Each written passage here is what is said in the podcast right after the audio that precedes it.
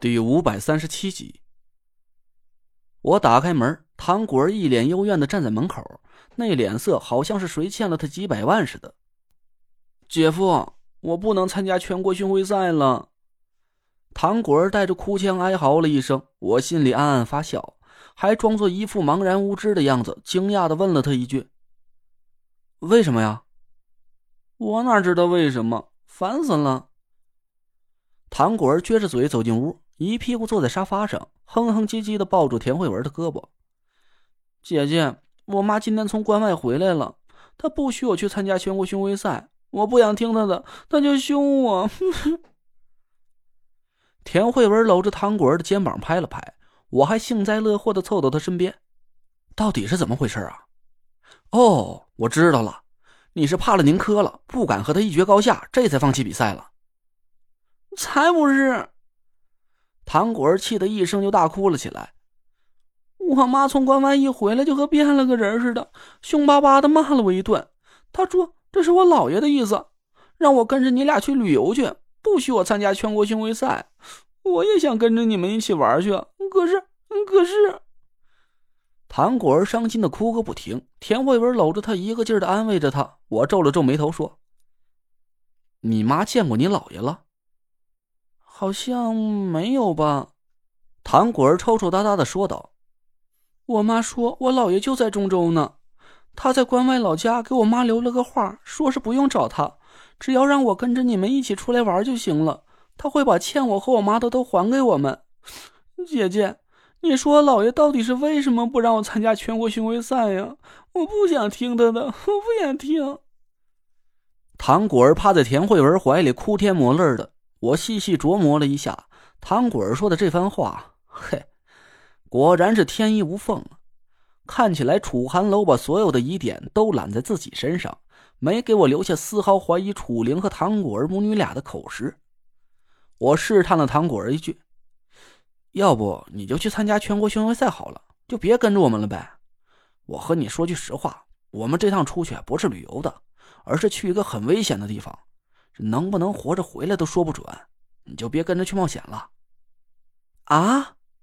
唐果儿一下停下了哭声，瞪圆了眼睛看着我。你们这次出去到底是要干什么呀？怎么还有生命危险呢？我注意观察了一下唐果儿的眼睛，他直勾勾的瞪着我，眼神里只有震惊和害怕。看起来唐果儿不像是在撒谎，他应该是真的不知道我们此行的目的。我也没再瞒着唐果儿。把我们要去九凶之地探险的事和他说了一遍，甚至我把楚寒楼打算杀掉我和纳若兰、抢夺五魁令和太医令的事儿也都告诉了唐果儿，他的眼珠子都快瞪飞出来了。不是我老爷，他想杀了你和那爷。唐果儿目瞪口呆的愣了半天，赶紧一个劲儿的摇头：“姐夫，你搞错了吧？不会的，不会的。我老爷要是想给我老和舅爷报仇。”他应该去单独找那爷才对啊！他杀你干嘛呢？我冷笑了一声，一把捏住了唐果儿的脸颊，把我的脸凑到他眼前说：“嘿，你妈有没有告诉你，你姥爷还有一句话要带给你？”唐果儿惊恐的看着我，死死掰着我的手：“什么话？姐夫，你弄疼我了，你放手啊！”我眼神一冷，唐果儿吓得连哭都不敢哭了。他要你。在九凶之地里找机会杀掉慧文，夺舍他的紫薇凤女命格。一听这话，唐果儿立马变成了一座雕像，他呆呆的半天都没说话，脸上的表情已经没法用文字去描述了。姐夫，你你胡说什么呢？我怎么可能会杀掉姐姐？唐果儿一边喃喃自语，眼泪一边顺着脸颊落到了我手上。不，老爷不会这么做的，我更不可能这么做。姐姐对我这么好，她不怪我给你下杀，也不怪我劫持了她爸爸，还给我买衣服、买好吃的。我不要姐姐死，我要保护姐姐。我盯了唐果儿半天，慢慢的放开了手。唐果儿扑在田慧文怀里，放声大哭了起来。田慧文抬眼看了看我，轻轻摇了摇头。累赘，妹妹真的不知道这些事儿。要杀我们的人是楚寒楼，不是妹妹，你就别为难她了。我咂了咂嘴，心里真是有点大惑不解。从唐果儿的反应上看，他可能是真的不知道楚寒楼的这一系列阴谋。人的眼睛是不会作假的，除非唐果儿是个天生的好演员，能用高超的演技骗过我的眼睛；要么就是他修炼成了极高的魅惑之术，但从他的年龄上来看，这不太现实。那若兰的魅惑之术已经修习了三十多年，我估摸着都不可能有这么深的道行，更别说是唐果儿了。我叹了口气，无奈的摇了摇头。唐果儿哭了半天，才慢慢平静下来。他缠着我问：“这到底是怎么回事？”我想了想，决定把这件事从头到尾都告诉唐果儿。当然，我不可能把破解纳若兰身上天邪命格的事情也告诉他。还是那句话，唐果儿毕竟是楚寒楼的外孙女儿，我可不敢把所有的赌注都下在他的单纯善良上。唐果儿一言不发的听完，默默的点了点头。我不参加全国巡回赛了。